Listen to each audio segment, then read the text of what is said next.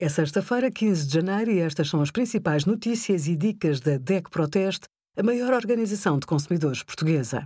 Hoje, em DEC.proteste.pt, sugerimos dicas para reduzir o colesterol, como escolher e usar lâmpadas economizadoras e conheça as empresas que fazem parte da rede condomínio DECO+.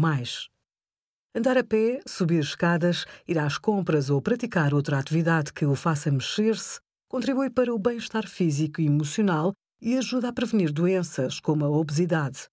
Para fazer exercício e ter um bom desempenho, é preciso ter uma alimentação equilibrada. A intensidade e a duração da atividade exigem diferentes fontes de energia. Os treinos de intensidade leve a moderada, realizados com pouca frequência, não requerem mais do que as calorias necessárias a um dia normal. Em treinos mais intensos, a ingestão diária de calorias deve aumentar.